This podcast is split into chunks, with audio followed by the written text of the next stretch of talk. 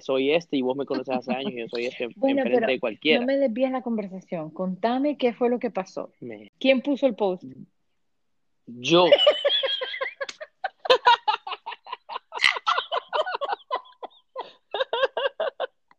espérate, espérate. Si llego a despertar a Luca ahorita te voy a matar. etc. etc. etc. Hola, soy Dani Galeano. Bienvenidos a Etcétera Podcast. Carmencita, te quiero dar la bienvenida oficial a mi podcast, etcétera. Felicidades. etc, etc, etc. Entonces, hey, que, que conste que este después va a ser uno de tus episodios como invitada en el pod- en tu podcast, ¿va? Bueno, perfecto. Bueno, Da- dando va, camino. te, te quiero contar un poco por qué, por qué, por qué podcast y por qué mm, es un podcast para emprendedores y para creativos. Pero en los últimos, en- en los últimos podcasts eh, me, me tocó aprender desde cero. O sea, eh, sin saber nada de cómo funcionaba, pues eh, ya tuvimos esta plática hace unos días de lo complicadísimo que es hacer extraoficial, de lo difícil que es hacer podcast.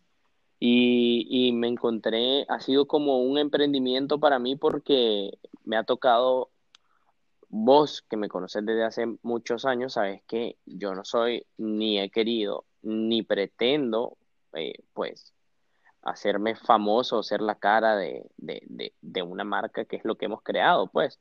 Pero hoy en día ha cambiado un montón de cosas. Hoy chocamos con Fran en un tiempo en el que la gente necesitaba eh, pues más personalidad de marca y nos ha tocado pues con lo, con lo que sabemos, emprendimiento y la gente lo aprecia, fíjate. Claro, pero yo creo que hubo un tiempo, yo, yo me acuerdo que ustedes siempre eran como que, que tenían Galeano la marca, pero estaban como un poquito en, en un paso atrás. eh, tal vez tu hermano todavía un paso más atrás y vos, de- de- me acuerdo también que compartías fotografías sin poner tu cara, usabas una máscara, pero al final del día, como vos mismo lo decís, no, hay, hay un punto en el que la gente quiere esa cercanía, esa familiaridad y eso es lo que ustedes como Galeano han, han conseguido también en los últimos tiempos.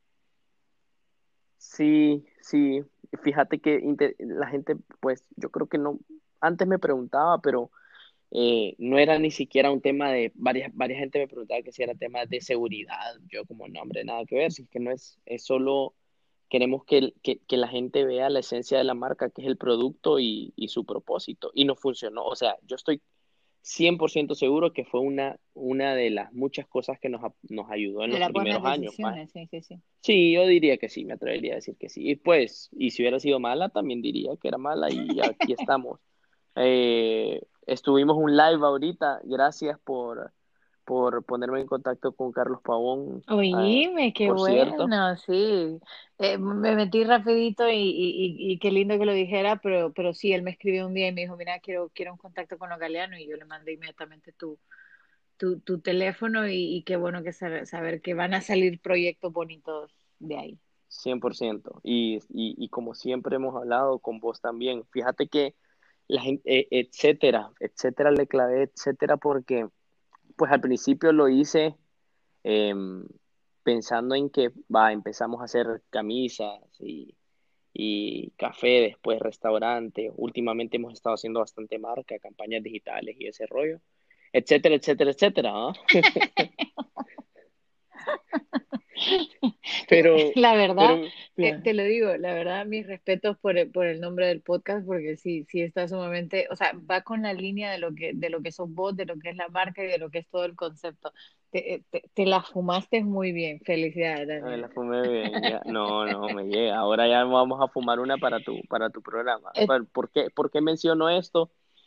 ¿Por qué menciono esto? Porque fíjate que en las últimas pláticas y, y, y, y, pues me he dado cuenta que en los últimos ya nos mamamos 10 años de marca. O sea, hace 10 años empezamos con Galeano. Wow, Y en, en este recorrido, o sea, 2009 o, o Bueno, sea, 2009, yo- gol- yo- golpe de estado. Sí, fíjate que yo hace poco eh, estaba haciendo como una limpieza de closet y, oíme, yo creo que yo tengo fácil una, unas 40 camisetas acá y tengo una que fue de la primera línea de las camisetas de ustedes. Daniel, fue de la primera. Era? una naranja, es una camiseta naranja eh, y tenía, ay Dios mío, ¿qué era, qué, ¿cuál es lo que tiene? Creo que son, creo que son, son lempiras, pero son como tres lempiras horizontales, creo. Yo Ajá, bienísima. creo que esa, yo me acuerdo, creo que le mandé una foto a Marlon o, o, algo, pero es como, o sea, la vi y dije, wow, esta camiseta obviamente ya no me queda tampoco, ¿verdad? Aclaratoria, ¿eh? hey, Marlon está cumpliendo años hoy. Feliz cumpleaños a Marlon cuando escuche este podcast. Feliz cumpleaños, Marlon. Sigo sin escribirle. Eh, pero, pero sí, lo que te quería decir era como cómo ha pasado el tiempo desde que, desde que ustedes comenzaron y toda la cantidad de diseños y el impacto que, que de alguna u otra manera han logrado, han logrado tener. Sí, ha sido un, un, trayecto bonito. Pues, pues, o sea, no, no, no quiero hablar solo de Galeano, pero la razón por la que lo menciono es, en este tiempo nos hemos dado cuenta que las relaciones que hemos hecho en el camino nos han traído hasta donde estamos y pues me he dado cuenta de que yo le digo, yo le digo una raza, etcétera, porque es como con la gente con la que yo congenio y unas cosas que tienen en común y la razón principal por la que hoy estás acá es porque creo que sos una de esas personas que yo le digo raza, etcétera, pero en realidad es Mara creativa, Mara diferente, Mara, eh, o sea, bien diferente, pero nada que no pueda hacer alguien más, eh, pues sería demasiado extraño decir que es que nacemos así o, o, que el destino está escrito, no sé, podríamos ponernos filosóficos, pero, pero yo la verdad lo que sí creo, y, y, y aquí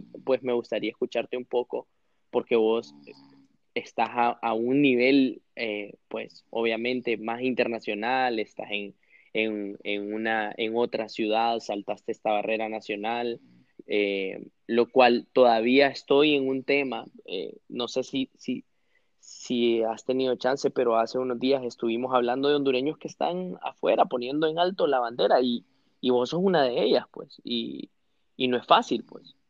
Entonces, quisiera saber, pues, pues, cuando te dije bienvenida, bienvenida a esta raza, etcétera, que así le digo yo, pero es que sos súper creativa, siempre te has como has resaltado entre los demás, súper carismática, amiguera, nos conocemos hace un montón de años y, y, me imagino que te ha de pasar a vos pues con tus conocidos y tus allegados y tus, tu network. Fíjate que yo creo que es un poquito de todo porque eh, mencionabas y tocabas como, como cosas interesantes, ¿no? El hecho eh, de que uno se conoce, que uno es familiar, que uno comparte, eh, y eso nunca, uno nunca lo va a olvidar, esté donde estés, o sea, eh, siempre la gente que va de hombro a hombro con uno, uno, uno siempre la recuerda, pasen la cantidad de años que, que pasen.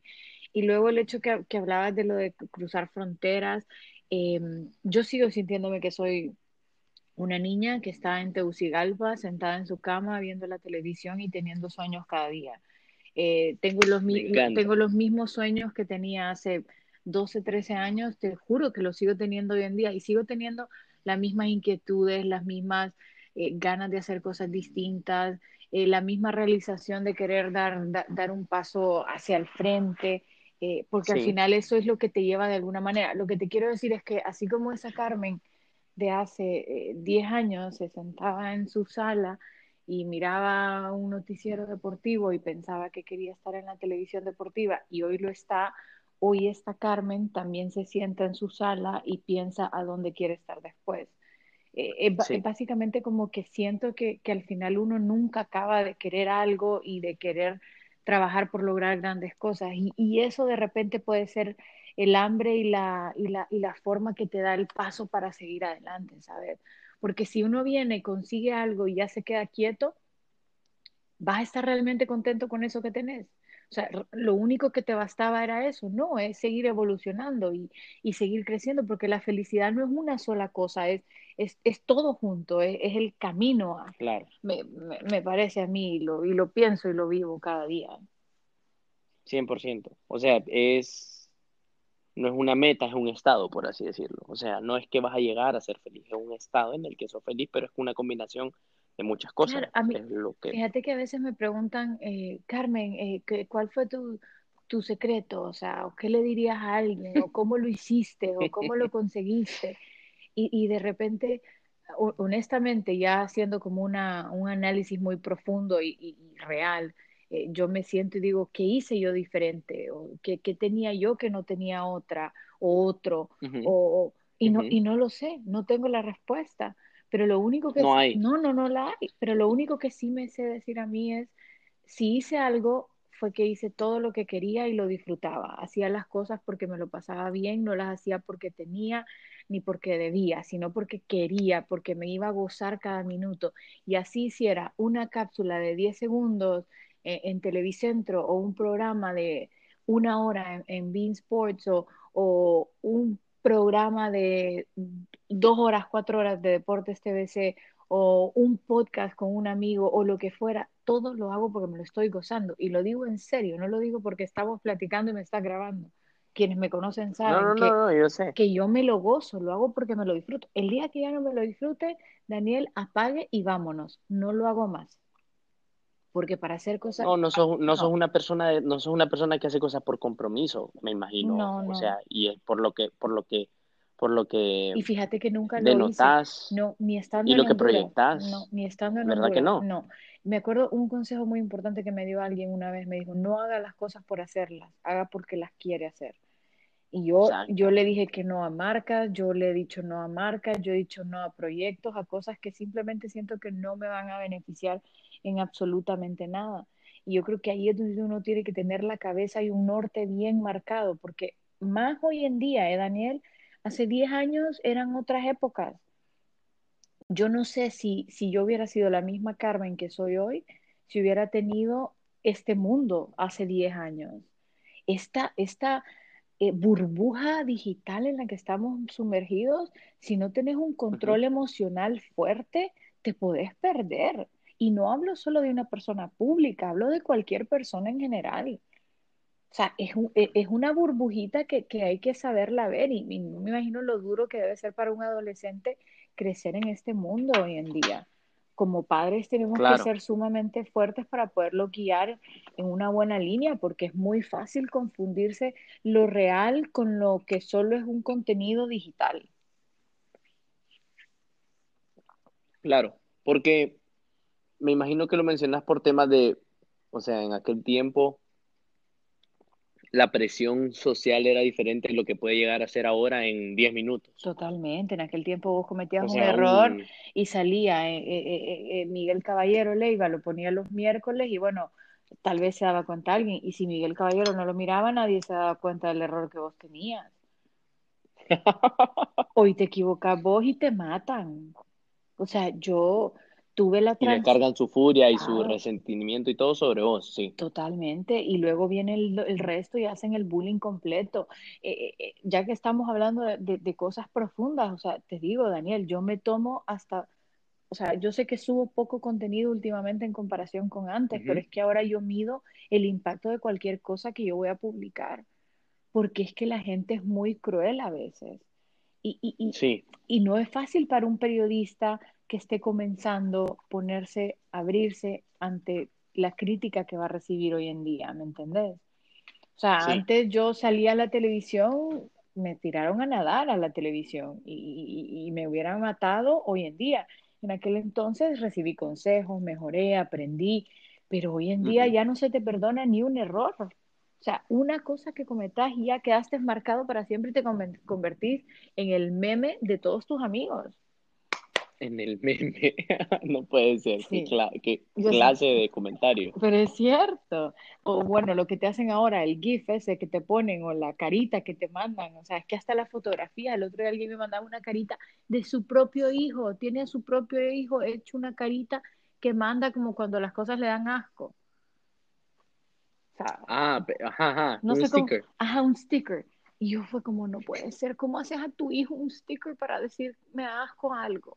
Te juro que me partió el ¿Qué corazón. pasó? Te lo ¿Por juro. qué por el niño? Sí, No, más, me estoy sintiendo mal. Yo tengo como seis stickers de Mateo de todo, llorando, asco, puta, cagando todo. Pero, esa soy yo, que soy súper radical en algunas cosas, entonces me da como pesar, porque claro, ahorita nos reímos, pero, pero tú en 20 años estás a decir, papá, ¿qué estabas pensando? Ah, no, ese man a mí me va a odiar, yo, porque yo sí, yo sí, pero es, pero es porque yo me lo disfruto, ¿me entendés? O sea, yo así como juego con él, me burlo con él y todo, pero no, o sea, te entiendo, te entiendo perfectamente, es, estamos en un mundo completamente diferente y, y aparte de eso viene, ¡pum!, coronavirus, ¿ah? O sea, vino a cambiar costumbres, todo, todo, todo, todo. O sea, esto en otro tiempo eh, hubiera sido más fácil si estuviéramos en la misma ciudad o algo, grabamos ahora casi que todo a control remoto, grabando casi que una llamada, pero no están los gestos que, que haces con... Total. me ha tocado aprender, te digo, o sea, el, el hecho de manejar una conversación, eh, pues llevar una línea de tiempo y un par de temas de, de cómo lo preparas, no sé cómo es, vos sos la experta acá en temas de entrevistas, pues no sé si hay una forma correcta de entrevistar. No es entrevista, lo mío es bien orgánico, platicás, ya viste, nos mamamos 20 minutos y pareciera que ni hemos empezado. Ya pues. pasaron 20 minutos.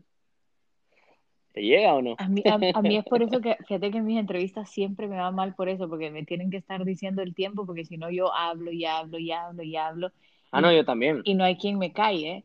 Pero, pero eso que decís es cierto, o sea, el mundo va a cambiar, eh, esta profesión va a dar un giro 180 grados y no tengo duda alguna. Eh, no sé qué va a pasar ahora. El fútbol regresa por fin este, este fin de semana en Alemania. Vamos a ver qué, qué ocurre, cuáles son las medidas, por lo menos tantear un poco el terreno, eh, ver qué ocurre cuando ya se reintegren España, Italia, eh, Inglaterra, si es que finalmente lo hacen. Sí. Honduras cuando vuelve el fútbol también en la próxima temporada. ¿Y, y por mientras, ¿qué estás haciendo, Carmen? O sea, vos estás en tu, en tu, todavía estás en tu periodo eh, post. Mm, no, no, no, no, no, no. Yo tuve tres semanas nada más. Yo volví a trabajar a las tres semanas de, de que naciera Luca. Eh, no quería, o sea, no quería descansar más y yo trabajo tres días a la semana, con lo cual no, no, no sentí que era muy complicado tampoco. Y de la oficina me colaboraban, yo recibía todo aquí en mi casa, yo me preparaba y solo llegaba maquillaje y iba al aire, ¿no? Eh, pero bueno, volví y solo volví dos fines de semana y ya, y ya paró todo, ¿no? Eh, esta es la semana 10 que tenemos con mi esposo ya en casa sin ir a su oficina.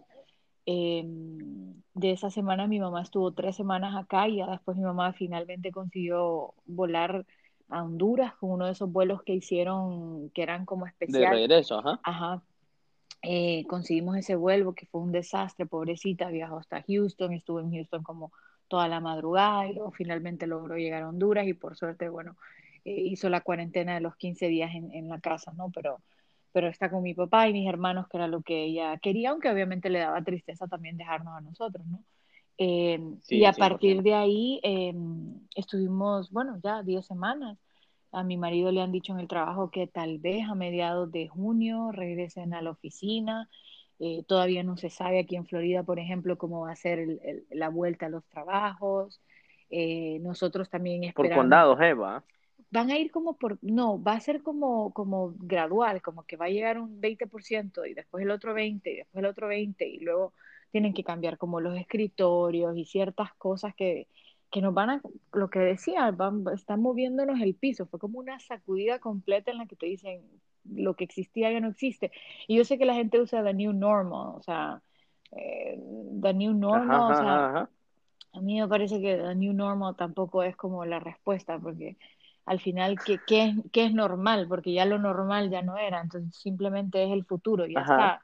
¿Me entendés? Esto es lo que, lo que va a ser ahora. Ya dejemos de pensar en lo otro porque entonces la nostalgia y el añorar nos va a traumar y lo que necesitamos ahorita es gente alegre, gente que piense en el futuro y no que estemos recordando el pasado porque eh, queda claro que estos son momentos muy duros. O sea, emocionalmente yo creo que aquí nadie me va a decir que no ha pasado por un, un remolino de emociones. Hay días duros. De todo. No, no, no. Enojo, eh, triste, preocupación. frustración, o sea, eh, yo te digo, y, me da pena admitirlo, y ya lo he dicho un par de veces, yo viví en una burbuja que era Luca, eh, porque Luca nace el 29 de enero, que era cuando todo el tema del coronavirus tomó fuerza y esas dos, tres semanas primeras yo no me daba cuenta de nada, Daniel, si es que a duras penas dormía las primeras tres semanas.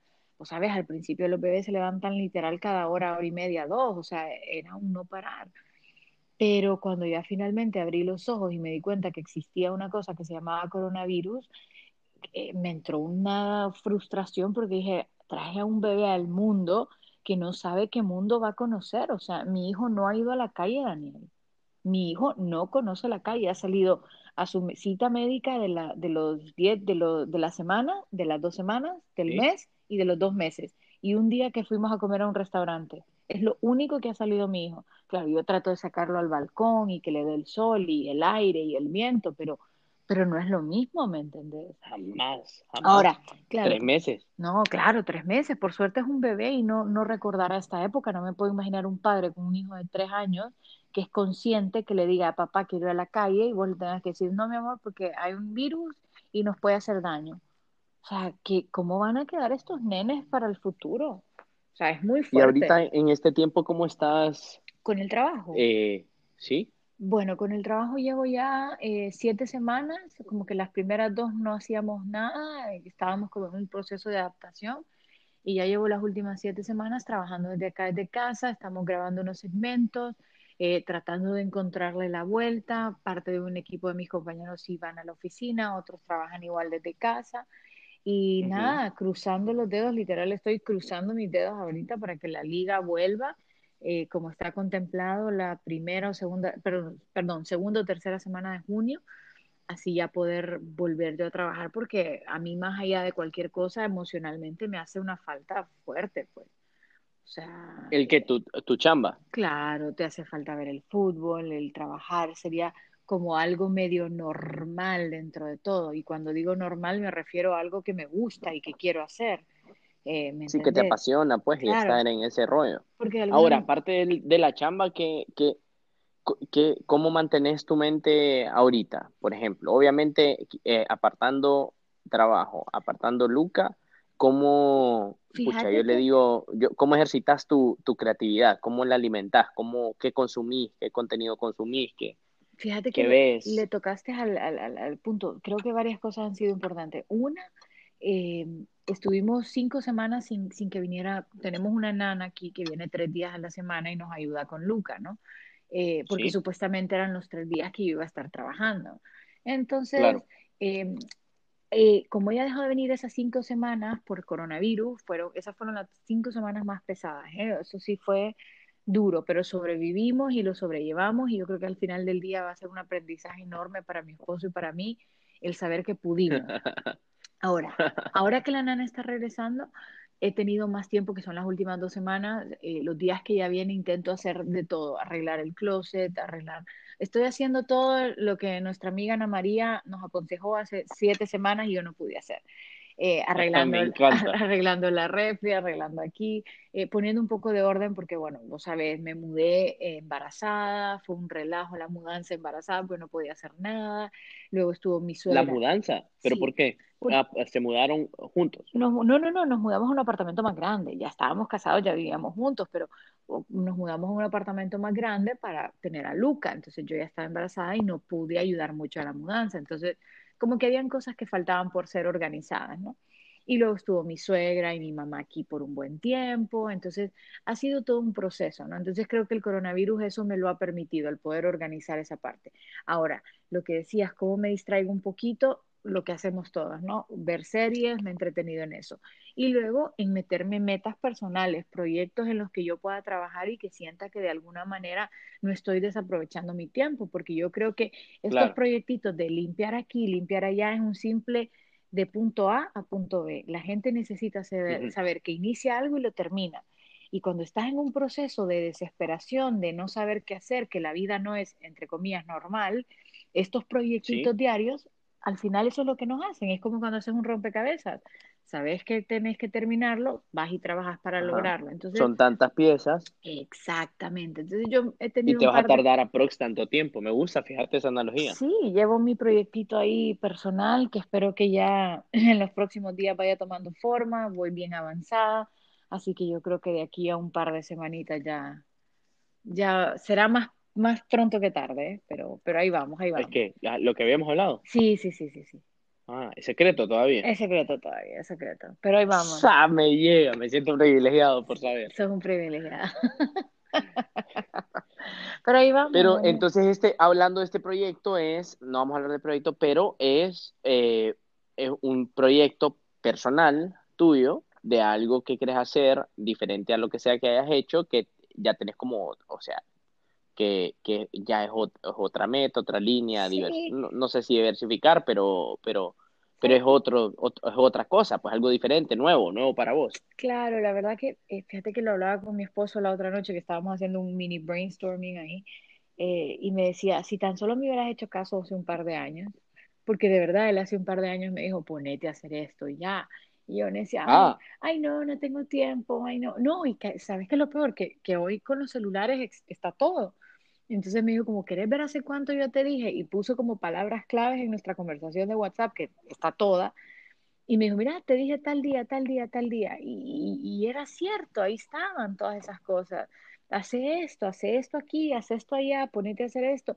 Obviamente, si yo hubiera hecho caso, ahorita que nos agarró esta, este coronavirus, yo ya estuviera más que lista para, para, cualquier cosa digital, ¿no? Pero bueno. En tu salsa. Pero no pasa nada. Al final del día lo importante es poder reaccionar a tiempo y hacer cosas que, que, que, lo hagan sentir a uno contento. Y en aquel momento no era lo que yo eh, quería, necesitaba. Ahora sí, tengo el tiempo, tengo la disponibilidad tengo motivo, eh, tengo a Luca que me ha venido a enseñar un montón de cosas como la paciencia. Antes vos me conocías, Daniel, yo soy la persona más desesperada del mundo, yo tengo cero paciencia. O sea, soy todo lo quiero ya, ya, ya, ya, ya. Y Luca me ha enseñado en tres meses de vida nada más que la paciencia de verdad, que hay que sacarla. O sea, con los niños yo no sé cómo hace alguien que no tiene paciencia. Y eso que pierdo mi paciencia a ratitos, ¿eh? Seguro te ha de sacar Sí, no. De tu está, está aprendiendo que puede pelear. Me gusta que... Ah, ya, o sea, ya peleando a chillar. Mira, me gusta, ahorita que me lo mencionaste, me, me, me encanta porque sin que digamos que es tu proyecto, obviamente un proyecto personal, estás a punto de lanzarlo, aunque lo, aunque lo has tenido en la cabeza, gente te ha dicho que, pues, tu ¿cómo se llama tu esposo? Vicente. Vicente te había dicho, eh, por lo que me mencionaste, Vicente, pues es bien digital y, trabaja en temas digitales, entonces él, él sabía que te podía, que era conveniente que lo hicieras, te decía, lo mencionaste ahorita, pero no, si no lo hiciste es porque no fue tu momento, pues. Exacto. Pero no lo soltaste, entonces aferrarte a ese proyecto, y aquí toco un tema porque casi siempre me gusta como la mayoría de la audiencia que escucha eh, nuestro podcast, o sea, eh, de, que es parte de, de, Galeano, es, me gusta eh, tirarlo a creatividad y proyectos personales, no necesariamente negocios, o sea, yo digo emprendedores creativos, pero en realidad hay un montón de proyectos que te hacen eh, a título personal ser más y dejar un legado, un, o sea, aprendes en el camino, lo que te haga feliz, por diferentes razones. Es lo que te haga feliz, eso es todo. Eso es, esa es la clave. Yo siempre he dicho, no importa si le hablas a una persona, a dos, a cien, a diez mil o a cien, lo que sea. Es mientras sintas que estás haciendo algo con alguien, estoy segura que te va a hacer feliz. Y yo creo que a veces ese es el problema, y sobre todo lo que te decía antes al inicio, ¿no? El hecho del mundo en el que vivimos. La gente vive pensando que porque, porque tengas 100 followers, 200, 5000, eh, ese número no significa nada si no cambias a alguien, si no le ayudas a alguien, si no tienes un impacto en alguien. A mí no me importa ver si tengo 100 followers más, a mí me importa ver si tengo 100 mensajes directos más. Esos me gustan más que los comentarios afuera yo soy de las claro, porque gente ya, es, ya, ya está, ya, ya hace un impacto en algo. Claro, yo soy de las que me tomo el tiempo y le contesto todos los mensajes a todas las personas que me escriben, Daniel. Gracias a Dios, bendito sea, se le ocurrió a Instagram poner eso en la computadora y es más fácil porque antes de verdad, de verdad, o sea, me dolía el dedo de estar contestando a veces mensajes y me tomo el tiempo y los marco y les pongo nombres y ya conozco a la gente, y ya sé quiénes son. A mí me encanta eso, me encanta platicar con la gente, me encanta chusmear, o sea, por algo soy periodista, porque, me encanta chusmear a la gente. Y, y ahora te lo juro, o sea, yo te hablé a vos para un proyecto que tampoco lo vamos a develar, pero te hablé para un proyecto hace un tiempo y yo te dije, tengo tantas personas. Y el otro día me metí a contar a las personas eh, de ese proyecto que hablamos, eh, porque las... Que no lo hicimos por mi culpa. No lo hicimos, por tu culpa. No importa, porque tal vez no se podía, no importa. Va a venir otro momento y lo vamos a hacer. No pasa nada. Okay. Eh, y yo tengo flagged a, a, este tipo de personas que están en, esa, en ese grupo, ¿ok? Los conté el otro día ya dije que son mujeres, ¿no? Las conté. Son 150, Daniel. 150. 150. Las conté el otro día porque mi marido me dijo, o sea, me, me regalas un minutito y yo, espérate que estoy terminando de platicar aquí, investigando una, porque claro, he creado un, grupo de mujeres con las que platicamos de ciertos temas y tengo que estar pendiente. Entonces, eso es lo no que... No puede ser, pero, pero que está, está, bien, está haciendo una comunidad, pues me llega. Bueno, individual, porque no las tengo juntas, pero, pero bueno, vamos platicando día a día de, de las cosas que, que van surgiendo, pero lo que te quiero decir es que es eso, ¿no? Que la gente piensa tanto en el número de cuánta gente te sigue o de cuánta gente te le dio like no importa, mejor no me le des like, pero que el mensaje que ponga te quede en la cabeza durante todo el día. Ese ya, ya es una energía positiva que llega hacia lo que yo puse, ¿me entiendes? Y esas son cosas como que, que al final a mí por lo menos me llenan un poquito más. Te llena la gente que te, que te, es obvio que la gente te quiere, pues, o sea, lo ve, lo vemos en tus, en tus canales digitales y tus redes, que, que, que hay un cariño y una gran empatía de parte de la gente para con vos. Yo creo que en, el, en el, tu trayecto, creo yo, creo que es el, resultado de tu trayecto y cómo te has comportado con la gente y, y a lo que la pasión que le dedicas a tu Fíjate que yo cosas, creo. Yo creo que es un poquito como está la gente que o me quiere mucho o la gente que me odia un montón. O sea, conmigo no, conmigo no hay, no hay grises, no hay matices. O me querés o me odias. O sea, es que no. Oíme. Es cierto, o estás de acuerdo con lo que digo o no te doy el ejemplo claro. Yo soy este y vos me conoces hace años y yo soy este bueno, enfrente de cualquiera. No me desvíes la conversación. Contame qué fue lo que pasó. Yo, por favor. La periodista. La periodista, sí, perdón, yo, yo, se me olvidaba. Ro robo el micrófono, lo siento. ¿Qué, ¿Qué, fue lo que pasó? No, me llega. Sencillo, te voy a contar porque el, la historia es, es corta. Eh, ¿Quién puso el post? Yo.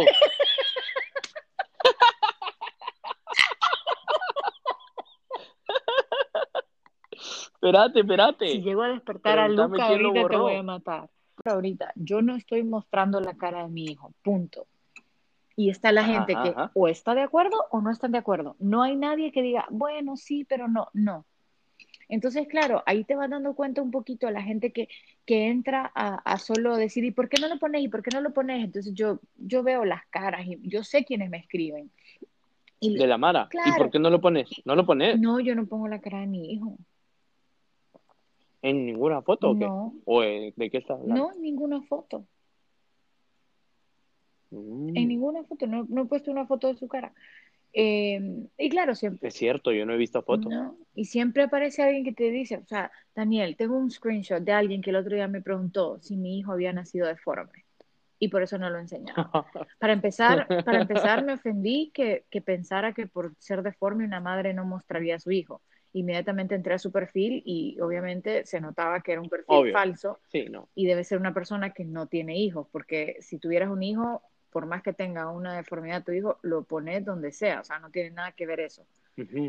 Y luego, o o sea, decís como, ¿por qué la gente puede llegar a pensar tanta cosa? ¿Me entiendes? Alguien puso, ¿qué tan feo será el hijo que no lo exhibe? O sea, cuando leí la palabra exhibe, dije, bueno, ¿de dónde viene esta persona que piensa que poner en red social a alguien es exhibirlo? Al hijo es exhibirlo. Claro, o sea, no voy a exhibir a mi hijo ni porque sea guapo, ni porque sea feo, o sea, no.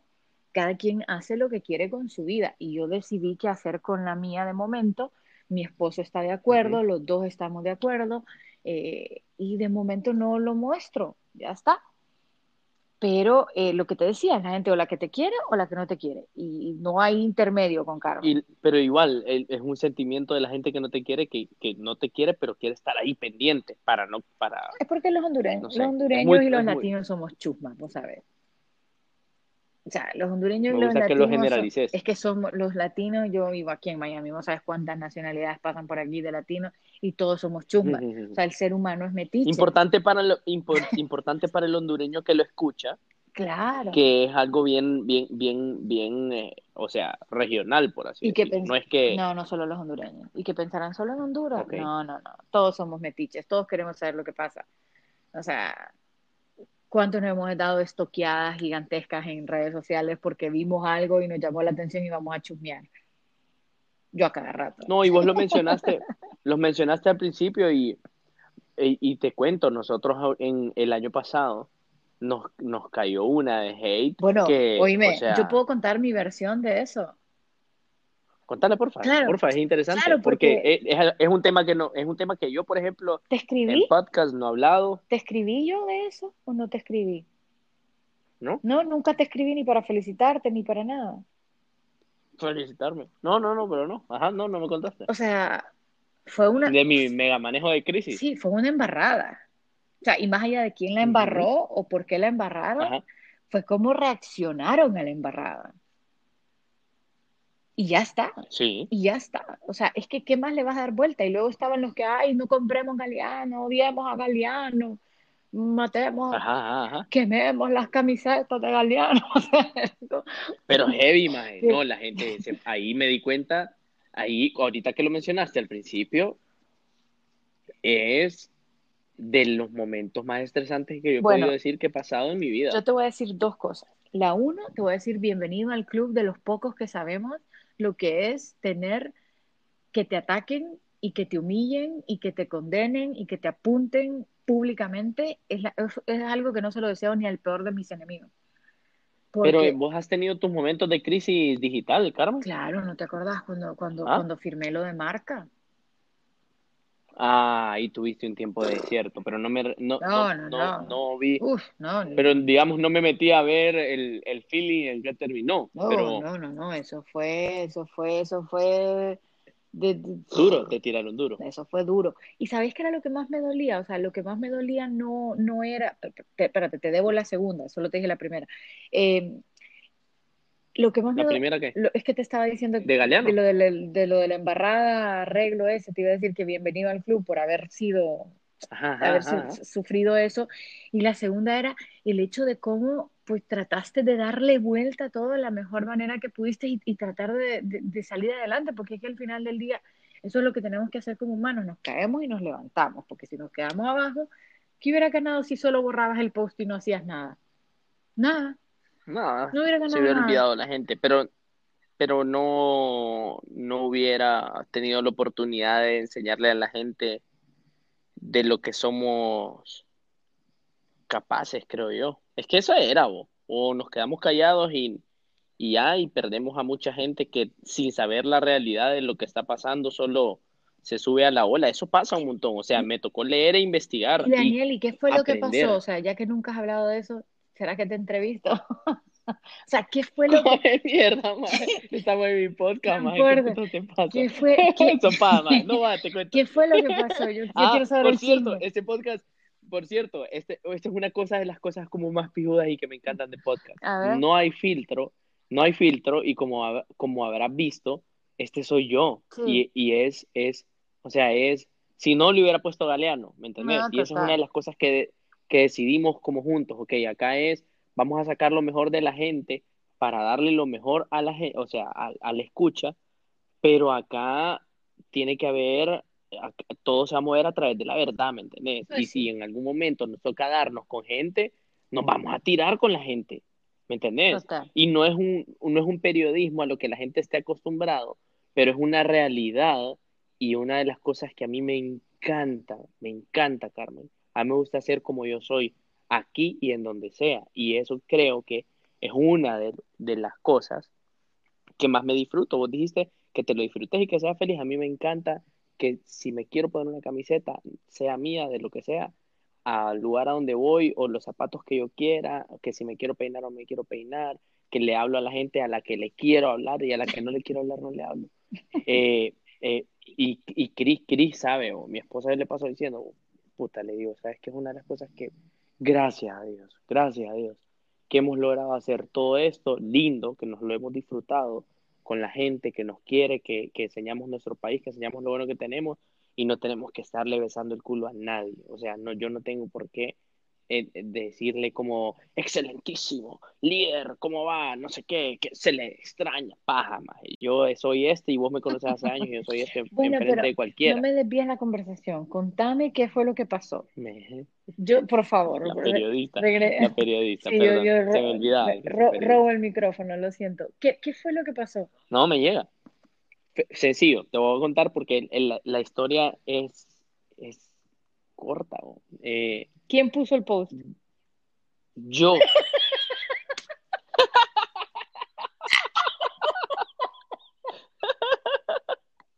espérate, espérate. Si llego a despertar a Luca, ahorita te voy a matar. Pregúntame quién lo borró. Vos. Frank. Ay, Dios.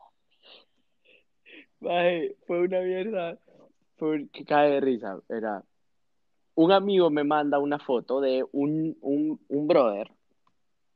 Y esto es a lo que, a- porque después de leer mucho y aprender mucho y saber qué es lo que pasó, y en la claro. forma que, que en la forma en la que pasó te das cuenta que el- un porcentaje altísimo de la gente que tiró hate ni siquiera sabía la razón por la que estaba y eso te tuvo que haber pasado, eso es una realidad, hay una data, hay una estadística que dice que la gente se sube, se sube, hay un, hay un momento corto en el que la gente se sube a esa ola y solo lee comentarios y entre más comentarios lee, buenos o negativos, es la reacción que toma al tirar el hate digital. Claro. O sea, me volví un experto, Carmen. Esta mierda fue, esos días de estrés fue de leer casos tras casos tras casos de, de, de crisis digitales y cómo, lo, cómo se comportaron marcas, o sea, a tal nivel que, por ejemplo, eh, Crunch, la, la marca de, de, de chocolates. Crunch, la marca de chocolates, tuvo un problema a nivel de marca en México porque un, un community manager hizo un comentario como, como chistoso de un, eh, earth- eh, eh, un terremoto, diciendo como tal, tal pueblo sintió el, el, el crunch, ¿me entiendes? Como refiriendo, y había muerto gente. Entonces, o sea, leí miles de casos. Entonces, la gente le tiró hate y todo, afectó la marca a un nivel en que cuando te afecta la bolsa, ya te tenés que preocupar. Hay diferentes tipos de hate. Hay, Claro. hay, hay y diferentes escenarios en los que vos decís, yo no he hecho nada malo, yo no tengo, o sea, nada, pues no tengo ni que pronunciarme si yo no he hecho absolutamente nada malo. O cuando ya te afecta un poco tu imagen, ya decís como no, yo tengo que aclarar, mandas una aclaratoria. Cuando ya te toca la bolsa, tenés que hacer otras actividades y otras acciones para No retomar a la gente. No perder, porque ya cuando perdes plata, ya hay todo. Hay familias que, que Ando viven, buscando el post. que viven de nosotros. Ya, Bueno, está bien, está Ya bien. lo- No, pues ya entonces lo, el lo brother pusiste en la noche, una- ¿verdad? lo puse en la noche. Ah, sencillo, 21 de septiembre. No, sí, aquí está, que- lo tengo, tuvo- yo lo tengo aquí. 21 de Es que septiembre. yo le hice screenshot y lo mandé a un grupo y lo encontré rapidito ahorita. Puta, oh, qué pedo. ¿Vos fuiste la primera que lo mandó entonces? No, porque, no, no, no, no, pero le hice screenshot. No, no, no. Está bien, está bien, está bien, no importa. Me encanta porque, ¿sabes qué? Como la gente no sabe y la gente le da miedo preguntar. Como, "Mae, ¿qué pasó? Hay gente que cree que no hicimos nada, hay gente que no se dio cuenta de toda la resolución y todo lo que pasó esa semana. Pero te voy a contar acá rápido. Un amigo me mandó una foto de un brother que agarraron. El eh, gatillero. Eh, sí, o sea, un man que había matado matado. a- 14 personas. Ah, ya lo Hasta viste. ahorita, sabes que nunca leí lo que había hecho, solo miré el post. ¿Ves? ¿Ves? No, no, no, Y escucha, de un maje niño que buena había matado. gente. No, no, Oh no, cállate, God. espérate. El maje me dice, un amigo mío eh, me manda, Mau Villeda, me manda una foto del sábado. Ese día le celebrábamos el cumpleaños a mi hija, Valentina.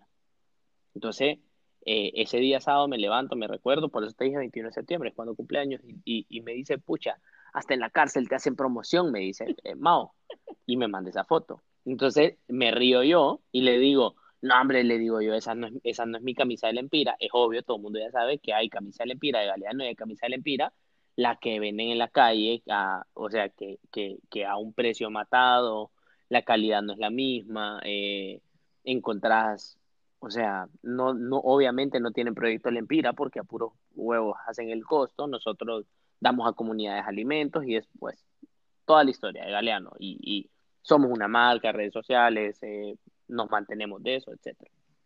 Entonces, le puse, ajá, no, hombre, le digo yo, esa es la falsa, pero sabes que la voy a postear más tarde. Y ya, en la tarde, en el cumpleaños de Vale, agarro el celular, en que en lo que Vale está con sus amigas y todo, ahí agarro el celular y hago el post. ¿Tenés el post ahí? Sí, lo tengo. Bueno, y el post, lee el post. ¿Qué dice el post? ¿Te lo leo todo? Sí, sí, sí. Es que no, no, no, el post no tenía nada más. Dice, ¿cuál es la diferencia entre la camiseta falsa de la Empira y la de Galeano? Nosotros a través de nuestro proyecto La Empira hacemos donaciones de alimentos, medicinas y brigadas médicas a personas que viven en extrema pobreza. Además, proveemos nuestra cultura, el patriotismo y orgullo nacional aquí en Honduras y el resto del mundo. Usar la camisa de la Empira es, símbolo de orgullo catracho. No, nosotros ponemos a Honduras en alto. Ellos ponen el nombre de Honduras en mal. Una carita triste, by the way. No tiene nada de malo hacer, no, no tiene nada de malo hacer camisas con diseños patrios siempre y cuando sean originales. Que compartan nuestro ideal de enseñarle a todos lo que lo hecho en Honduras es calidad mundial. No tiene nada de malo la competencia. A lo que está mal es hacer las cosas sin creatividad, por dinero y sin pensar en los demás. Durante mucho tiempo nos hemos mantenido callados sin decir lo que pensamos de la piratería o la copia, pero creemos firmemente que no decir nada a lo malo es como decimos aquí, hacerse el de a peso. Es permitir que se siga haciendo. Vigaliano. Va, va, va. ¿Qué, ¿Qué tiene de malo? Decime porque de verdad no ha habido una persona con la que yo he podido hablar de este tema. O sea, quizás honestamente viéndolo yo así, hablando en confianza, o sea, tal vez el post y las fotografías, sí, pero ya la gente inmediatamente solo se fue a las dos fotografías. Yo creo que ignoró el contenido, ignoró el tema de lo que querías proyectar, de lo que proyecta Galano, de lo que hace, y lo único que pensó fue las dos fotografías. Como que el que usa la camiseta de imitación es el gatillero y el que usa la otra no es el gatillero. O sea, no, no lo sé, siento que por ahí fue. Y creo que eso era la... No, no, 100%, no. Ahora, no estoy, no estoy, ¿qué te puedo decir? Después de todo eso, yo me aferré y dije yo, hey, dijimos que en algún momento no íbamos a hablarlo y a decirlo. Este es el momento como marca en el que cuando ya la, cuando ya la gente, cuando ya te afecta a tu negocio y cuando ya lo ves en la calle popular, ya ni siquiera puedes apoyar a las familias porque ya no estás teniendo las mismas ventas que tenías antes.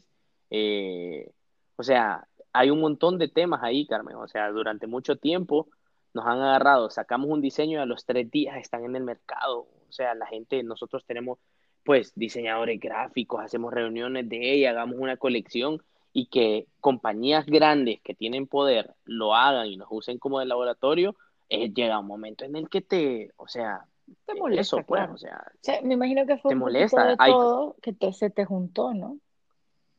combinado y es algo que viene desde hace, desde el 2016, o sea, es algo que hemos estado callados, callados, callados y por mientras, como ellos, o sea, mucha, una cosa es competencia y lo mencionamos ahí, una cosa es competencia, pero una competencia real es, eh, yo voy a hacer mis diseños y vos a hacer los tuyos y que la gente decida qué es lo que está bien. O sea, es que nosotros no somos dueños de nada, o, ni, o sea, ni de los símbolos patrios, entonces ¿por qué, por qué tocó todo este tema?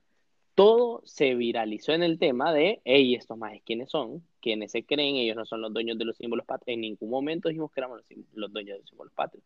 Y se generó más. O sea, se generó un nivel en el que, cuando después entró Frank y dijo, mano, ¿por qué posteaste esto? Ahí en el cumpleaños de Vale.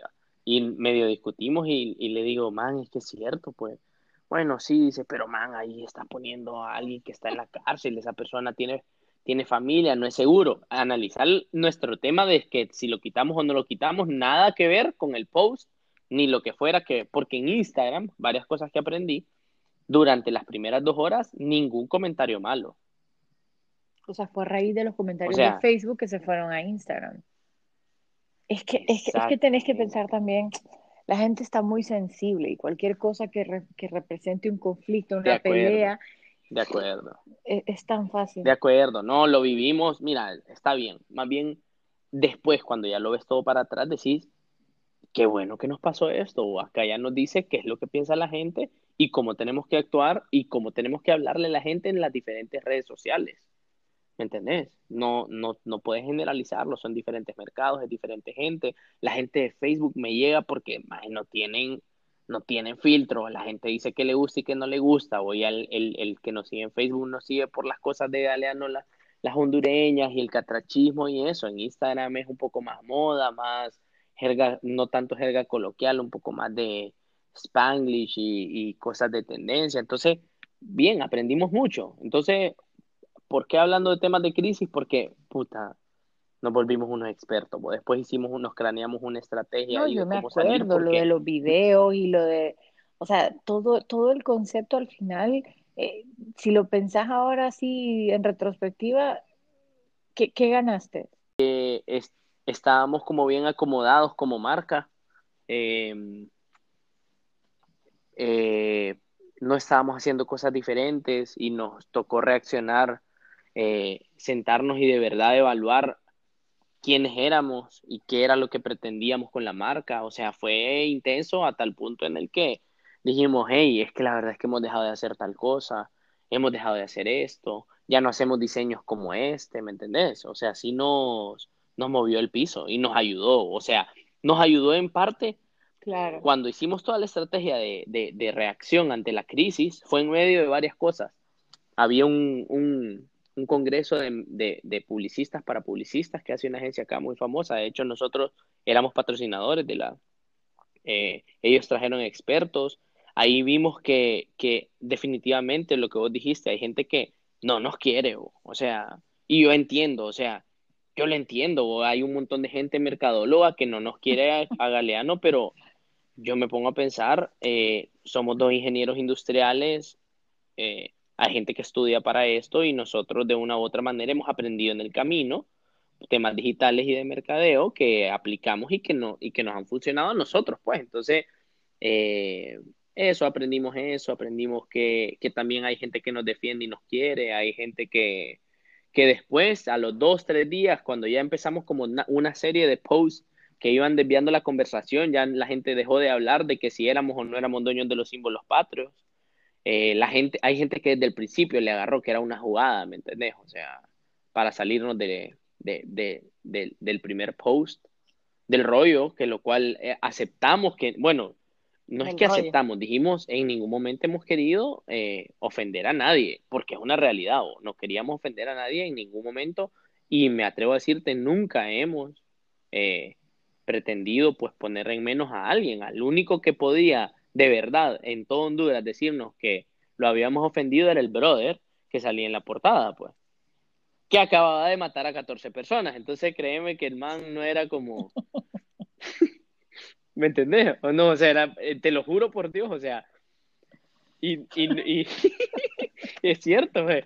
O sea, la única persona en todo Honduras de las 150 mil reacciones que hubieron medio millón de no sé qué, o sea, las estadísticas fueron brutales, o sea, nunca habíamos llegado a esos niveles, pues tenemos 150 mil seguidores en Facebook y, y habían, creo que eran como, no sé cuántas veces compartido, pero, o sea, lo miraron 600 mil personas, ¿me entendés? Era, ni la gente que nos sigue sabía del vergueo, pues. entonces, por lo menos nos pusimos, la gente que no sabía que existíamos, ahora sabe que existimos y interesante, ¿o? ¿Y a vos? ¿Qué te pasó? ¿Te ¿Sacaste algo bueno cuando te tiraron? No, eh, ¿a mí qué? Cuando... Eh, creo que lo único bueno que saqué, lo único bueno que saqué esa vez fue un poquito como separar a la gente que, realmente estaba conmigo y la gente que no. Y, y, eso hablo de la gente que conocía y de la gente que no conocía. Eh, creo que lo único que aprendí fueron dos cosas, que de alguna manera tenés una, una coraza que no sabes que tenés, eh, que tenés que aprender, porque por muy que te digan el, ay, vos sos periodista, sos figura pública, tenés que estar acostumbrado al escrutinio público, debe ser parte del día, no es cierto. Nadie está acostumbrado a que lo apunten, a que lo ataquen, a que lo hagan sentir mal, a que le hagan bullying. Nadie está acostumbrado. Nadie tiene por qué acostumbrarse a eso. No es correcto. No. Eh, y a, y a de alguna manera darme cuenta que si la gente se sentía tan molesta era porque sentían cariño hacia mí. A mí no me ofendían los posts en los que me dijeran cosas feas. A mí me ofendían los posts de los que me decían, me decepcionaste, me defraudaste, em, nunca pensé que harías algo así, porque eso representa que había un vínculo, ¿me entendés? Si una persona te dice me decepcionaste es porque de alguna manera eh, antes pensaba otra cosa de vos o sentía cariño hacia vos. Entonces eso era básicamente un poquito lo que, lo que de alguna manera me, me hizo sentir mal. Eh, pero bueno, yo creo que con el tiempo alguna gente ha ido entendiendo, otra gente no, y, bueno, son decisiones que, que estarán ahí y más adelante pues habrá que, que analizarlas, ¿no? ya nos mamamos una hora, Carmen. Yo no, me yo tengo sueño, ¿eh? Carmen, mira, cosas importantes eh, hablar de lo que hemos hablado. No tengo sueño. No, Estoy cansada nada más. Oíme, la, la, vida de madre no es fácil, ¿eh? Mi respeto a todas las madres que nos están escuchando. Síganlo haciendo.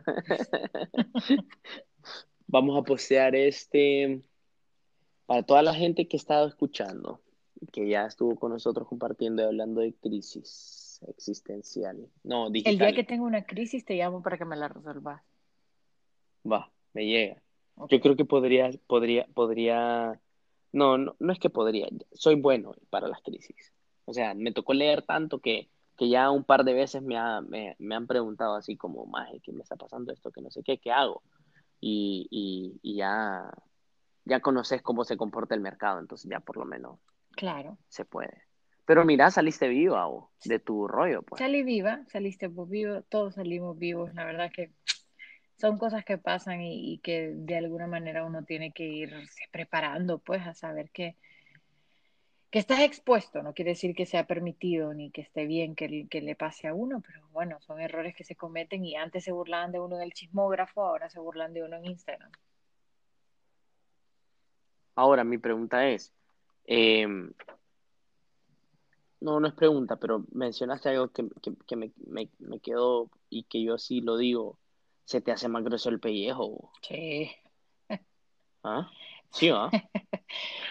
Sabes que yo, yo, yo, lo describo como, como una cosa que, que, de alguna manera cuando, cuando lees algo es como un escalofrío. No sé si te pasó a vos, como que sentís que la, como que sentís que se te retuerce todo de adentro hasta afuera y decís, y, y cada que lees algo, cada que ves algo, es como, ok, una raya más, una raya más, una raya más, una raya más hasta que llega un punto en el que no es que te, te, te, te, lo ignoras o que te sopla o que se te resbala, sino que te das cuenta que está ahí y que, y que va a pasar siempre y que de alguna manera tenés que aprender a aguantar esas cosas que lees porque eh, si no te hace mucho daño, o sea, te, te puede matar. A mí me ha pasado que a veces leo cosas que digo yo, eso no es cierto, eso no pasó, pero bueno.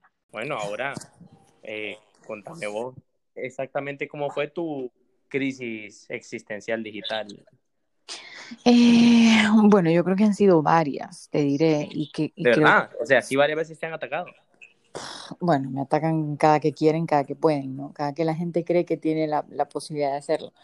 No, no, no sé muchas veces por qué lo hacen, pero yo he llegado a la conclusión de que a veces es más fácil decir lo malo porque no necesitas un ojo tan crítico para decir lo malo como si necesitas un ojo crítico para decir lo bueno, ¿me entendés? Eh, cualquiera ve lo malo, cualquiera ve los errores, eh, pero las cosas buenas cuesta un poquito más, por eso siempre que recibo cosas buenas, las valoro muchísimo, porque sé que ir a una página, ir a una cuenta en redes sociales y poner algo bueno, de verdad que es un, es un esfuerzo doble, ¿no? Em, creo que bueno, me ha pasado un poquito de todo, ¿no? Desde las metidas de patas que hacen en cámara eh, y la gente te dice un montón de cosas y te das cuenta cuando, cuando cae gracioso y la gente se ríe, que igual de alguna manera es hacer un bullying con uno. Eh, hasta las cosas fuertes como, como ese, ese mes de, de 2016, cuando, cuando firmo con Marca País y, y, vivo mi ataque crítico más, más fuerte todavía, ¿no? Fue un cyberbullying literal, ¿no? Eh, pero bueno, ¿Cómo fue? ¿Fue de inmediato? ¿Te despertaste en la mañana? ¿Viste los mensajes? No, no, no, eso fue de inmediato y duró alrededor de como dos semanas. Eh, a lo largo de los últimos cuatro años, igual, de repente siempre hay uno que se acuerda y dice cosas, pero, pero bueno, poco a poco, como vos decís, se va, se va yendo de la cabeza. Y luego el otro bullying que he ido teniendo en los últimos dos, tres años fue, por ejemplo, que no mostré la cara de mi esposo, que no he mostrado la cara de mi hijo y que la gente cree que porque uno es figura pública uno tiene que, que, que, que exponer todo, o sea, uno tiene la decisión de qué quiere y qué no quiere compartir y punto. Y no necesita ser figura pública. Conozco muchos casos de personas que tienen a 10 seguidores igual no comparten fotografías de, de sus hijos de sus parejas. O sea, cada quien mantiene privado lo que quiere. Sí. O sea, a nivel digital también puedes tener privacidad, pues, aunque ahora las redes sociales nos exponen mucho más.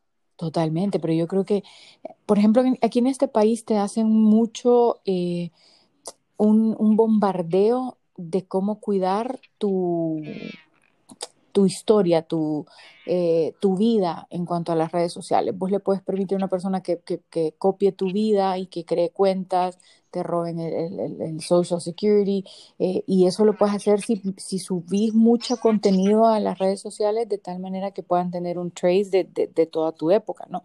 Imagínate con un bebé si vos comenzás a exponer al bebé, le estás dando el arma completa a una persona para que venga y haga este tipo de cosas. Que ojo, en Estados Unidos no es que me lo estoy inventando yo, o sea, son cifras fuertes de, de, de casos que, que, que, ocurren, ¿no? O sea, no, no es un invento, pues. Ok, pero me parece, una, me parece válido que lo menciones porque es una razón suficiente para vos decidir lo que estás decidiendo. O sea, ya, ya solo, con, solo con eso, independientemente seas o no seas, como lo mencionaste vos, o, figura pública no, eh, eso es una razón completamente válida para, para ya solo no hacerlo, pues. Y mira, yo honestamente tampoco quiero que, que alguien se sienta aludido o que diga, mira, esta que critica si yo subo a mi hijo. No, yo no estoy criticando a nadie porque suban a su hijo. Cada quien como padre, y más ahora que soy madre, entiendo la importancia de que cada quien tiene que tomar las decisiones que crea que son importantes para sus hijos. Yo en este caso estoy tomando esta, pero no, no juzgo ni apunto a quien quiere exponer a su hijo. Ojo, y esto es lo que dice Carmen Madre hoy. Yo no sé si en dos años ya publique cosas del niño o permite y lo exponga un poco más en redes sociales. Yo creo que es algo que entre Vicente y yo tenemos que tomar la decisión de hasta dónde vamos a hacerlo. Capaz y de que a seis meses subo una fotografía de él y luego en un año subo otra. Lo que no quiero es que haya un contenido agresivo de él que tenga un trace de historia que le pueda provocar algo dañino más adelante. Me encanta, lo dijiste. O sea, básicamente explicaste, diste una explicación real de las razones por las cuales estás teniendo tus, tus precauciones. Claro, porque sabes que Daniel, sí, uno a veces solo tiene amigos en sus redes sociales, pero uno sabe si se va a ser tu amigo en cinco años. Vos no sabes si esa persona después va a agarrar todas esas, todas esas fotografías y te va a hacer bullying. Vos no sabes si tu hijo en 15 años te va a decir, mamá, ¿cómo se te ocurrió subir esa foto mía en el baño desnudo? Vieras cómo me molestan. O sea, es una realidad seria. O sea, la gente tiene mucho ocio, mucha creatividad y la mayoría del bullying viene de ahí, de las cosas que nosotros mismos accedemos a subir y colgar en las redes sociales. Ok. Entonces, imagínate un bebé que hoy no te va a decir nada porque subís una foto del desnudo en una tina, pero en 10 años él va a tener 10, va a estar en la escuela y su compañerito va a llevar una foto y le van a hacer bullying con esa foto. Cállate, me estás matando con todo eso porque yo soy... No, pero no Mateo es mi juguete con el que yo... Sí, pero no lo ha subido desnudo, sí. No, no lo he subido ah, desnudo, bueno. pero... Ok, va, por lo menos eso no has hecho. ¿Y si lo subí desnudo, cuál es? Por cierto, el otro día había tu hija, pensé que se había quebrado. ¿Cuándo? ¿A dónde? ¿Que se cayó? Que se cayó del, del, del parqueo en la bajada. No, pero es viejo, es viejísimo ese video. Ah, pero lo subiste hace, poco. Fue, es viejísimo. ¿Y por qué? Pero lo subiste hace poco. Lo subí hace poquito, ah, porque estoy full, full TikTok, estoy emocionado contigo. No, no, no, me moría de la risa, te vas a caer, te vas a caer. Pero fíjate que ahorita que lo mencionas, eh, vos sabés que en redes sociales, y, voy a tomar de ejemplo, eh, hace, hace eh, una acción que se volvió viral a nivel mundial, que la gente subía su foto de perfil de Facebook, subía su foto de Instagram, su foto de LinkedIn y su foto de Tinder. ¿Viste eso que se volvió viral? Sí, yo no, yo no lo quise ver. No, no, me está Pero fue divertidísimo. Las compañías, todo el mundo lo hacía. Sí, sí, 100%. O sea, fue viral a nivel mundial. Me gustó porque básicamente te da a entender que las plata hasta las plataformas, y yo lo aprendí mucho cuando, en el tiempo de crisis y vale la pena mencionarlo porque crisis no tienes que ser una mega compañía para tener un problema digital en el cual te veas involucrado y tengas que reaccionar. Ya voy a llegar a un ejemplo que pasó hace poco con un conocido, no voy a decir el tema, pero, pero, pero lo voy a mencionar. Ese, ese, eso que se hizo viral, yo lo estuve pensando, te decía las personalidades que puedes tener según la plataforma, porque cada plataforma tiene un nicho o un fin. O, o, o sea, seguís siendo la misma persona, pero puedes actuar de diferentes maneras sin ser hipócrita y, y, o sea, nada. Vos puedes tener tus perfiles diferentes con contenidos diferentes siendo la misma persona. Totalmente siempre y cuando accedas y estés de acuerdo, pues no es que tampoco vas a fingir porque la plataforma te lo permite. No, pero, es como cuando vas a trabajar, luego vas a la escuela o luego vas con tus compañeros de trabajo, luego vas con tu familia o con el grupo de religión o con, o sea, 100%, uno, uno se adapta, y no te hace un hipócrita. Y no te hace un hipócrita, simplemente te adaptas a los distintos ambientes sociales en los que vas a estar. Yo no hablo con las mismas palabras que hablo con, con un amigo como las que hablo con mis tíos. Y no quiere decir que sea una hipócrita o que estoy fingiendo, simplemente son, bueno, las cuestiones hay de, todo, hay de respeto. Hay, hay todo, hay respeto, hay reglas de etiqueta, por ejemplo, hay de todo. En redes sociales, pues ah, como es algo nuevo y es cambiante, también hay. Y hay, hay bromas que en unas redes sociales eh, eh, se entiende y en otras redes sociales no entienden. A veces migran a otras redes sociales. Por ejemplo, en Twitter no sé si te has fijado, ponen como ustedes no están listos para esta conversación. Sí.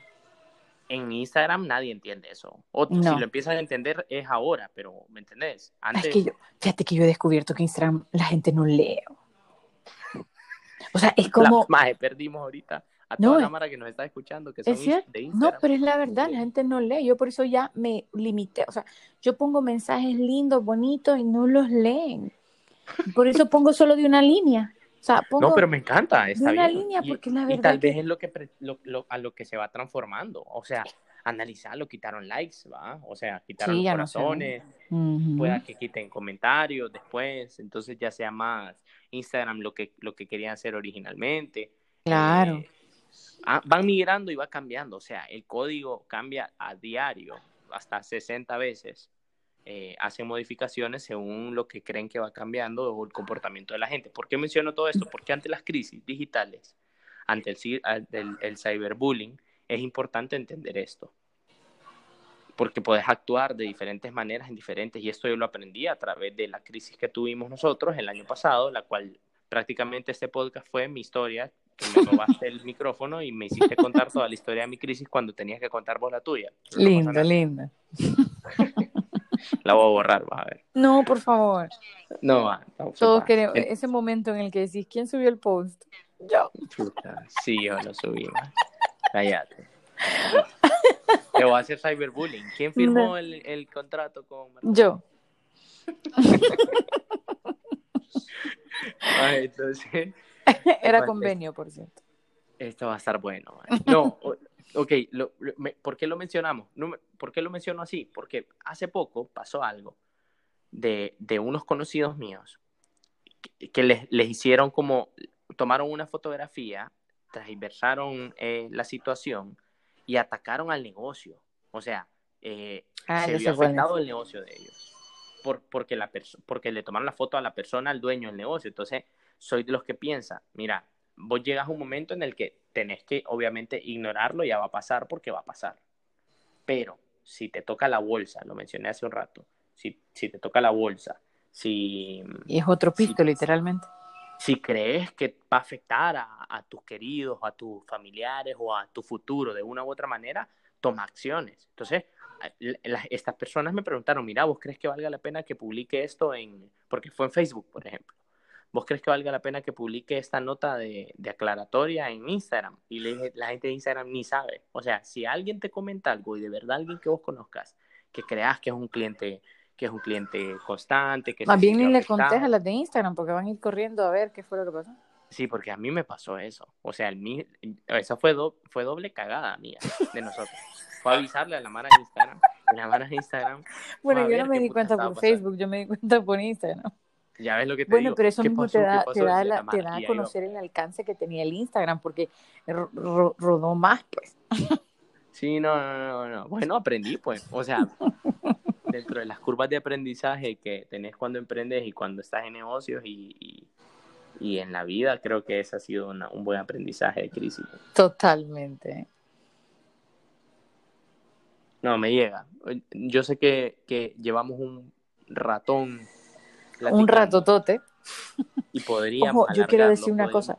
Quiero que me disculpen por mi tono de voz un poco disminuido, eh, pero vivo en un hogar en esta ciudad que es un poco pequeño y tengo un bebé de casi cuatro meses dormido. Entonces tengo que, que bajar un poquito el nivel de voz y, y, tratar de no ser muy efusiva, porque si no lo puedo despertar y para quienes son padres yo creo que estarán de acuerdo conmigo que no conviene despertar al bebé. No, no, no, que siga Carmen, dormido. eh, yo creo que vamos a tener que ir cortando y se te entiende completamente. Bien, a mí me da pena porque te, te he estado en las noches, es que ha sido el único momento que hemos logrado y, y, y yo solo una cosa que quiero pues cerrar y aquí ya te lo voy a dejar a, a vos para que cerremos. Eh, antes quiero decirte que pues durante muchos años te he admirado un montón porque sos la, la prueba ante muchos hondureños que, que, echándole ganas y haciendo lo que te apasiona, eh, has, has, logrado saltar barreras y representarnos, eh, sacar la casta por Honduras. Podrá gracias. haber haters, van a haber haters un montón, vamos a tener malos momentos en crisis digitales, ahí voy a estar yo para ayudarte, eh, para cuando vengan más.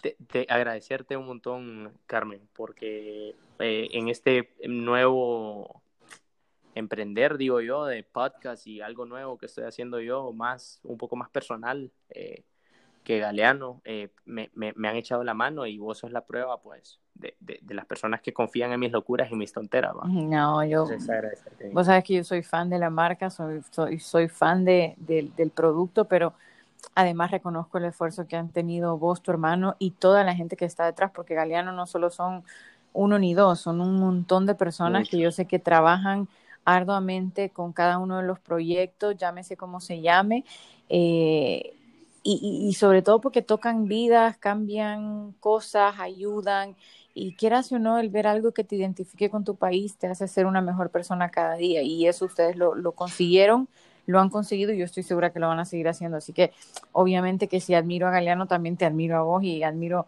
este proyecto que estás emprendiendo que, que estoy segura que mucha gente debería de querer hacerlo y, y, van y no lo hacen. Y yo sé que vos con estos mensajes, comentarios, opiniones vas a, a motivar a mucha gente a que, a que emprenden las cosas que alguna vez sueñan y, y por cualquier razón van dejando y dejando y dejando.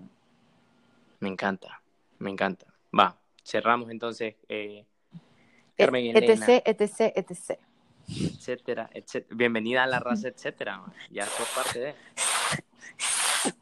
¿Cuándo vas a hacer una camiseta que digas? ¿Qué es eso, maje? ¿No has visto nosotros los decimos cuando decís algo cool decís? O sea, no, no, no sé cómo, cómo lo decimos, así como. Sí, como ajá, TS. Ajá, ajá. Puta, pero tendría que tener sonido y toda la mierda. Ah, bueno, bueno, bueno. Es, ese es el trabajo de los creativos. Chao. Carmen, vamos en un mes, en un mes el, el Día Nacional de la Baleada, maje. Yo sé, te debo como tres días nacionales de la baleada. No, vamos a ver, con todo. A ver si en este todo. próximo no te fallo, ¿eh? Es que el pasado no, no, fue complicado. Imposible, man. Yo sé, pero este año no tengo excusa, ¿eh? Vamos con todo. No, ahora no puedes venir, pues. No, pero, pero puedo hacer algo desde aquí. Ser embajadora, más. Más te vale que hagas una baleada por lo menos ese día. Ay, papá, pero... sí que no puedo ni hacer la harina, pero intentaré. Ahí está, mira, Va. aprendiendo a hacer una baleada. Muy bien. Bueno, gracias. Thank you. gracias, Me avisas gracias. en cuanto lo tengas y ojalá quede bien todos los cortes, ¿ok? Van a salir perfectos, no hay cortes, no hay edición. Raw, vamos a subir. No, hombre, ¿qué te pasa bien? Hay que hacer cortes ahí. No me asusté, que me da el yello. Dios, Carmencita. Dale. Chao, papá. Saludos. Mañana Buenas publicamos. Vale. Mañana publicamos. Ok. Chao. Bye.